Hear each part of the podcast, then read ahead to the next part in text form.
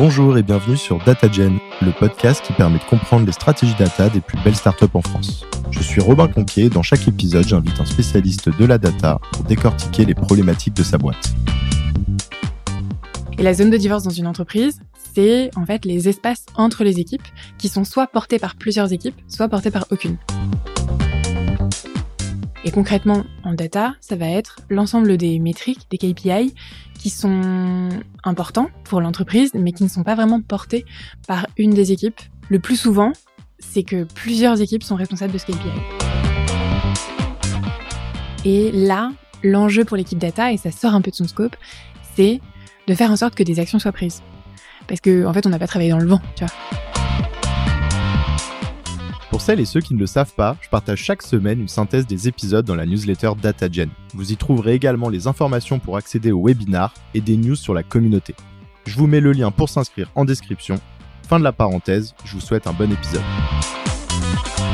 Aujourd'hui, je reçois Capucine qui est Head of Data de La Fourche. Donc La Fourche, c'est le service de livraison de produits bio. On va parler de ses chantiers, et de son plus gros challenge de ces dernières années, à savoir la gestion des KPI qui sont sur les zones de divorce. Capucine va nous expliquer un peu plus en détail ce concept que je ne connaissais pas. Hello Capucine, ça va? Ouais, très bien. Salut Robin, ça va et toi? Ça va, au top. Merci beaucoup d'avoir accepté mon invitation. Avec grand, grand plaisir. Est-ce que tu peux nous en dire un peu plus sur La Fourche pour commencer, s'il te plaît? Oui, bien sûr, avec grand plaisir. La Fourche, c'est un supermarché bio en ligne qui rend le bio accessible à tous. On a des produits entre 20 et 50% moins chers qu'en supermarché bio classique. Et on vend euh, et on livre nos produits à travers toute la France, Belgique et Luxembourg et on ouvre cette année en Allemagne. Voilà, donc c'est une boîte très engagée dans la transition écologique et, euh, et c'est une boîte dans laquelle je travaille depuis deux ans et demi où j'ai monté le, le pôle data. Ah d'accord, je m'étais pas rendu compte que vous aviez euh, une telle croissance, enfin en tout cas une telle expansion. Est-ce que tu peux nous partager éventuellement quelques chiffres? Euh, Je sais pas si vous partagez les chiffres sur la croissance, peut-être sur le nombre de collaborateurs, sur le nombre de produits livrés. Euh. Bien sûr. On a 4000 produits au catalogue. On a été fondé en 2018 et là aujourd'hui on est plus de 100 collaborateurs cadres et à peu près 100 aussi personnes à l'entrepôt qui est au nord-est de Paris et qui délivrent les produits dans toute la France. Comment tu t'es retrouvé Head of Data chez La Fourche? Donc moi, je suis arrivée il y a deux ans et demi. J'ai un profil école de commerce et école d'ingénieur euh, spécialisé en data. Et en fait, ma première expérience, c'était product manager sur un produit très data qui ressemblait à du Google Analytics. Ce qui m'intéressait, moi, dans ma vie professionnelle, c'était d'être, euh, de m'investir dans des projets qui portaient du sens. Donc, c'était l'engagement euh, écologique pour moi qui avait beaucoup de sens à ce moment-là. Donc, j'ai quitté ma première entreprise qui n'était pas spécialement engagée et euh, j'ai rencontré beaucoup d'entreprises et d'associations et de gens qui travaillent dans le public pour comprendre comment moi je pouvais m'investir dans la transition écologique. C'est en rencontrant Nathan, qui est le CEO de la Fourche, que ça m'a vraiment convaincu. Euh, la verticale de la nourriture, c'était quelque chose qui me parlait plus que les autres verticales comme l'énergie ou les transports. Et donc, le projet de la fourche m'a énormément convaincu. Ils cherchaient pas spécialement un poste euh, de data, mais c'était au tout début. Ils étaient une vingtaine de collaborateurs, tous très analytiques. Avait vraiment une forte culture de euh, suivre ses performances, euh, mesurer l'impact de ses actions. Donc, c'était assez naturel de commencer à lancer l'équipe à ce moment-là, quand je suis arrivée. Donc voilà, c'est comme ça que je me suis retrouvée head of data à la fourche, un peu par hasard. Du coup, on va rentrer un peu plus dans le vif du sujet. Quels sont tes plus gros chantiers en tant que head of data euh, maintenant? Maintenant, aujourd'hui, l'équipe, elle est constituée de trois profils analystes et moi, ainsi qu'un profil data engineer. Donc, il y avait un des chantiers qui a été l'organisation de l'équipe. Comment faire en sorte que l'équipe data soutienne l'ensemble des équipes clientes en interne. C'était un premier chantier d'organisation. Finalement, on est dans une équipe centralisée mais spécialisée, donc avec chacun des data analystes qui soutient un ou deux clients majeurs et euh, quelques clients qu'on va dire mineurs pour lesquels il y a assez peu de temps à passer. Le deuxième chantier, ça a été pas euh, par rapport à leur importance dans l'organisation. Absolument pas. Ils sont tous aussi importants les uns que les autres, mais euh, c'est des clients mineurs dans la mesure où ils sont, ils nous demandent moins de temps. Et je dirais que le, le chantier actuel dont j'aimerais discuter avec toi aujourd'hui, c'est en fait la question de l'impact d'une équipe data à travers les insights que tu peux délivrer. Et donc les insights notamment sur la zone de divorce. Peut-être que je peux en dire un peu plus sur la zone de divorce.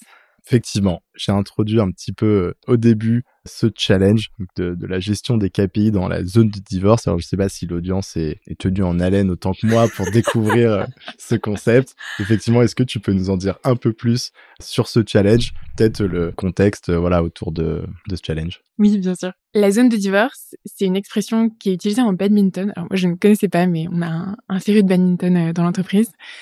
La zone de divorce, en fait, c'est l'espace entre deux joueurs sur lequel tu vas essayer d'aller jouer et tu vas envoyer le, volant euh, quand tu as envie de gagner ton point. Et la zone de divorce dans une entreprise, c'est en fait les espaces entre les équipes qui sont soit portés par plusieurs équipes, soit portés par aucune. Et concrètement, en data, ça va être l'ensemble des métriques, des KPI, qui sont importants pour l'entreprise, mais qui ne sont pas vraiment portés par une des équipes. Le plus souvent, c'est que plusieurs équipes sont responsables de ce KPI. On va donner des exemples pour que ce soit plus concret. Euh, le panier moyen.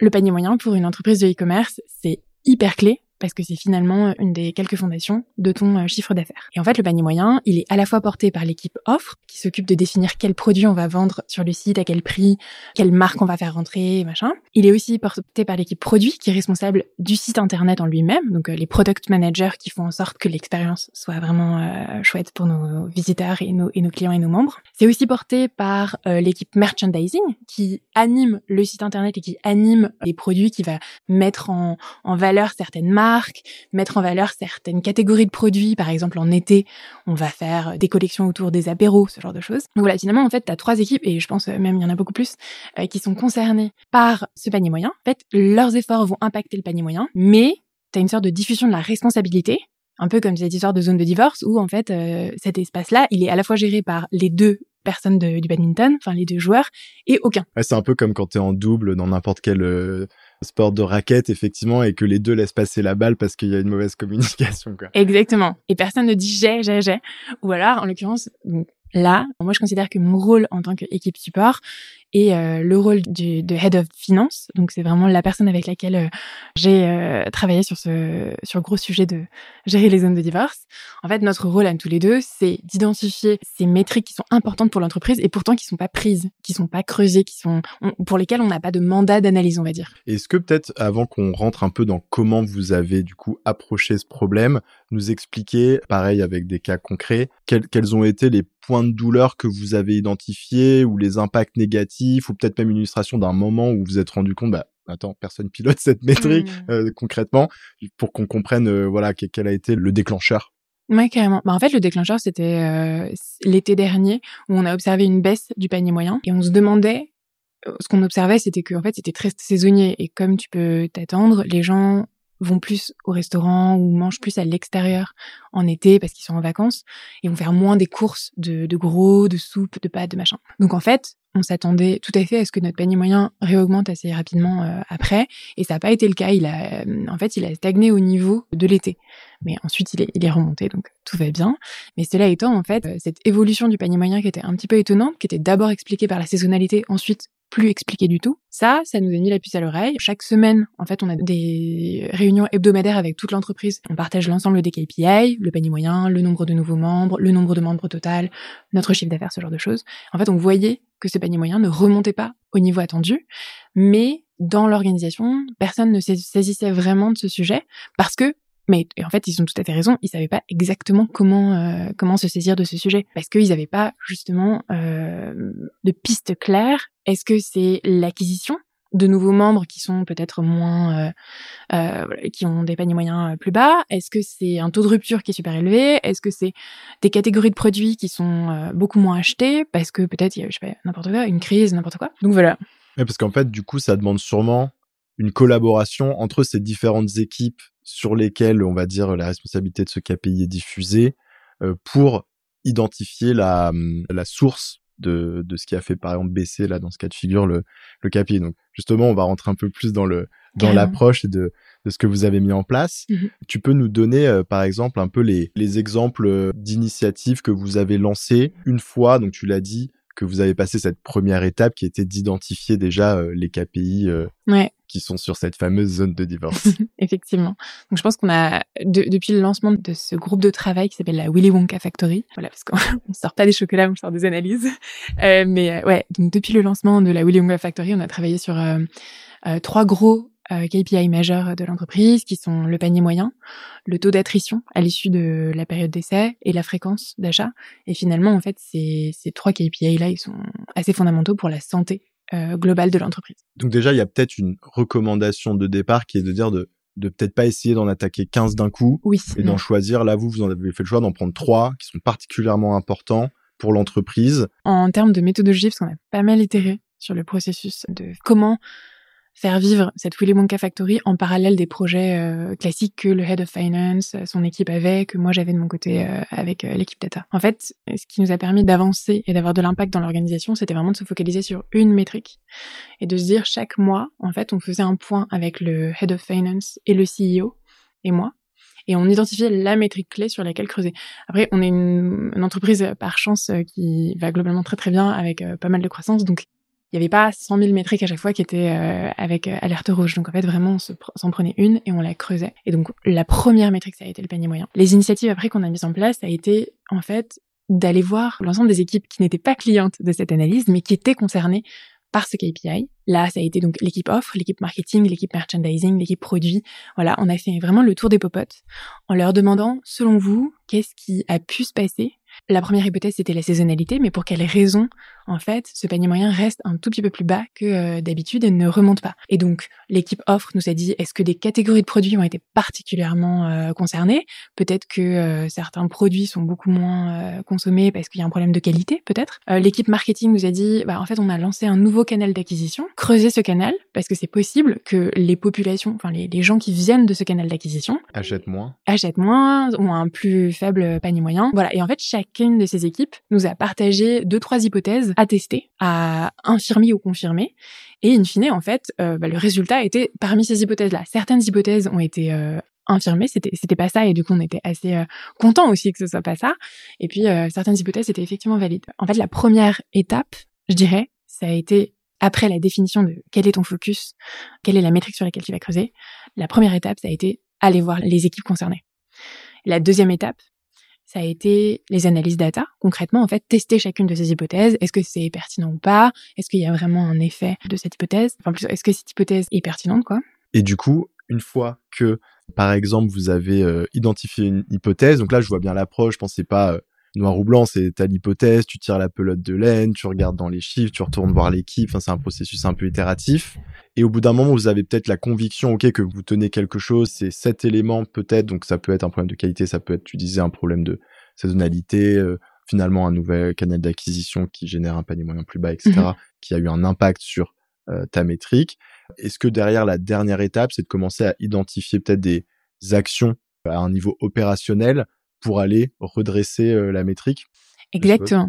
Et ça, c'est vraiment, je pense, le plus gros challenge, parce que finalement, tu vas faire ton rendu auprès de l'ensemble des équipes concernées. Elles vont être sensibilisées, du coup, aux différentes euh, conclusions. Et là, l'enjeu pour l'équipe data, et ça sort un peu de son scope, c'est de faire en sorte que des actions soient prises.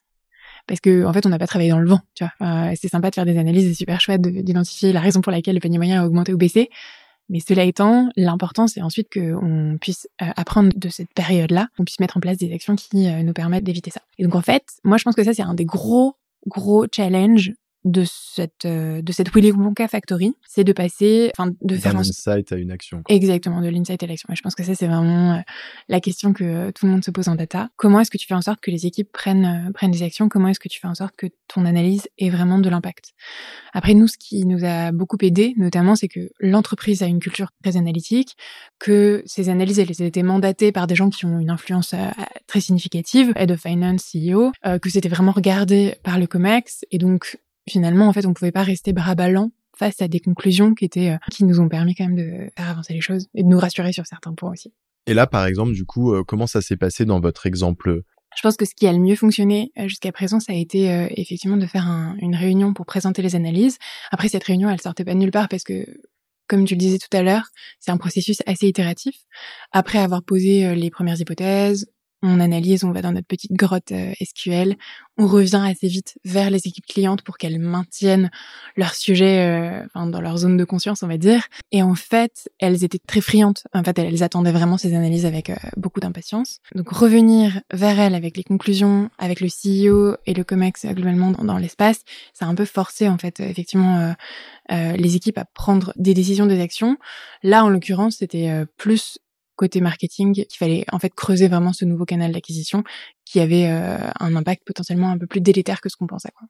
Donc peut-être pour reformuler, dans les éléments à avoir bien en tête, comme tu le disais, c'est un un peu ce qu'on appelle souvent un, sponsor assez euh, haut niveau avec un gros support, ce que soit CEO, CFO, enfin voilà, mmh. avoir des gens embarqués dans cette approche qui vont être capables aussi de de pousser, d'aligner euh, l'organisation pour qu'un effort soit fait. Le choix de la métrique où il y a mmh. vraiment un impact, où il y a vraiment quelque chose qui s'est passé pour pas en fait brasser du vent juste pour faire des analyses, pour faire des analyses.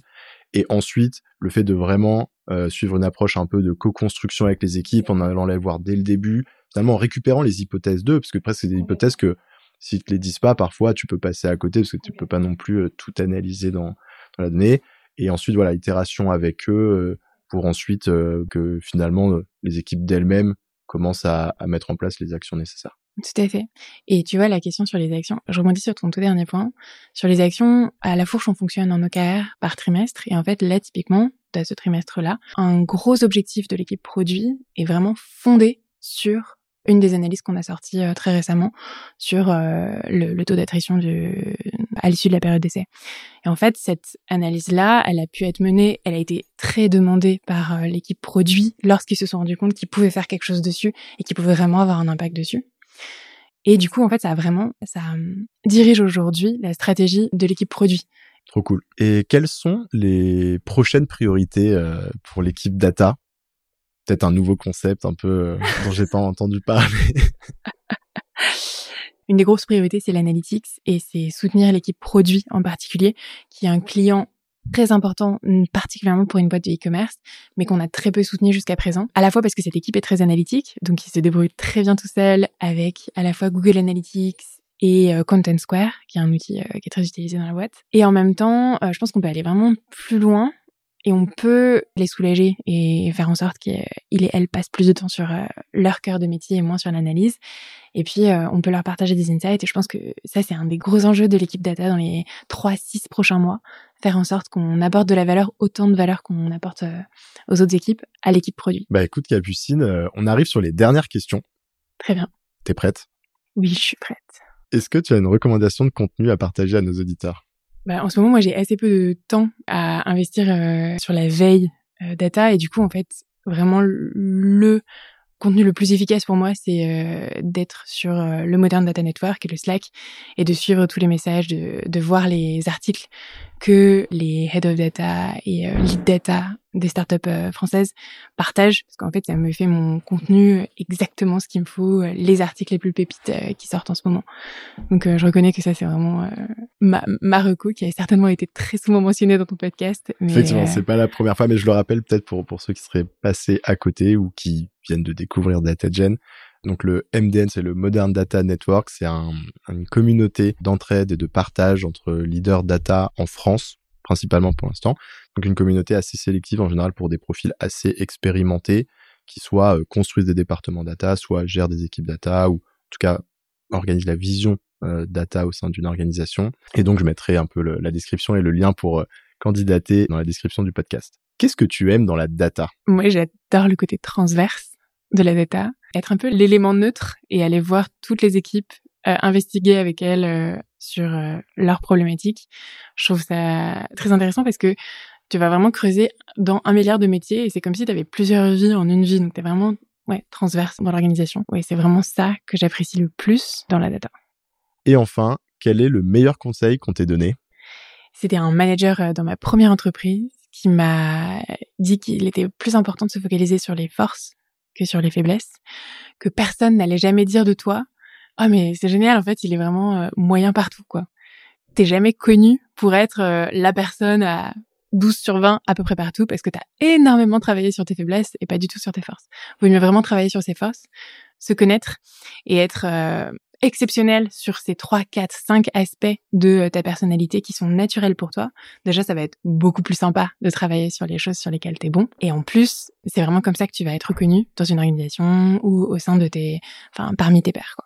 Voilà, c'est je pense le conseil euh, qui m'aide à la fois en tant que manager aujourd'hui à la fourche, où euh, je me focalise pas forcément sur les faiblesses, sauf si c'est euh, vraiment essentiel de remettre à niveau, à un niveau acceptable, euh, les gens autour de moi dans mon équipe, mais je me focalise vraiment plutôt sur leurs forces et faire en sorte que ces forces soient le plus saillantes possible et qu'elles leur permettent de briller dans l'organisation. C'est extrêmement intéressant et ça rejoint une question qu'on m'a posée il y a peu, genre hier, et qui m'y fait penser. Donc c'est une data analyst qui me demandait quel était le meilleur parcours pour devenir head of data et puis surtout devenir une head of data qui soit capable de vraiment euh, générer de l'impact euh, au sein de l'entreprise avec son équipe. Et c'est vrai qu'on voit plein de profils de head of data différents. Donc là, je sais que tu parlais plutôt sur comment faire progresser tes équipes. Moi, je te retourne plus la question, toi, en tant que head of data, est-ce que tu accorderais du coup typiquement plus d'importance à finalement être très bon sur une des verticales et ensuite être très bon en revanche en management et savoir bah, t'entourer avec aussi euh, les bonnes personnes pour compenser sur peut-être les sujets où tu es où t'es pas forcément euh, la plus forte Ou est-ce que quand même tu as besoin d'un socle minimum sur les différentes verticales engineering, analyse et peut-être data science euh, Ça, ça dépend des entreprises. Curieux de, de devoir réagir là-dessus. Ma thèse à moi, et je pense qu'elle a pas, avec ma petite expérience, et je pense que j'ai le temps de changer pas mal d'avis. Mais ma thèse aujourd'hui tout de suite, c'est plutôt de s'entourer des personnes qui ont plus d'expérience que toi. Moi, j'essaye quand je recrute de recruter des gens qui sont meilleurs que moi. Et d'ailleurs, c'est ce que je dis aux équipes, aux personnes qui, qui rejoignent l'équipe data, que je les ai recrutées parce qu'elles étaient meilleures que moi sur A, B, C et D, qui sont euh, hyper importantes euh, dans l'équipe data. Donc, pour répondre à ta question, je pense qu'il n'y a pas une seule façon de devenir head of data d'une boîte et une équipe qui a de l'impact. Ça dépend de toi, de tes forces. Moi, je sais que c'est très facile pour moi de commencer un projet de 0 à 1, mais je suis moins motivée de le passer de 1 à N. Donc en gros, c'est assez euh, naturel pour moi d'arriver dans une euh, organisation et de monter un projet from scratch. En revanche, je suis pas exceptionnelle pour pour optimiser un process ou un projet qui a déjà été mis en place. Donc ça c'est une de mes forces et je en avoir conscience, ça me permet en fait de me diriger plutôt vers un learning by doing plutôt qu'un learning by viewing. Euh, donc un learning by doing, c'est-à-dire monter cette équipe, euh, me prendre les pieds dans le tapis le moins de fois possible euh, en communiquant avec euh, pas mal de head of data autour de moi, en, récupérant des retours d'expérience, plutôt que d'observer des gens le faire et moi me dire ok dans 3, 4, 5 ans je ferai la même chose ou différemment. Mais je pense que la, la clé réside dans toi, tes forces et toi. Bah écoute Capucine, on arrive au bout. Merci beaucoup pour ce partage sur le podcast. Merci à toi. Et à bientôt. Oui, à très vite. Salut. Merci d'avoir écouté cet épisode. Avant de conclure, j'ai un petit service à vous demander. Si ce n'est pas déjà fait, est-ce que vous pourriez mettre 5 étoiles et un petit commentaire sur Apple Podcast? C'est ce qui m'aide le plus à faire connaître DataGen et donc à attirer des invités exceptionnels. Merci et à bientôt.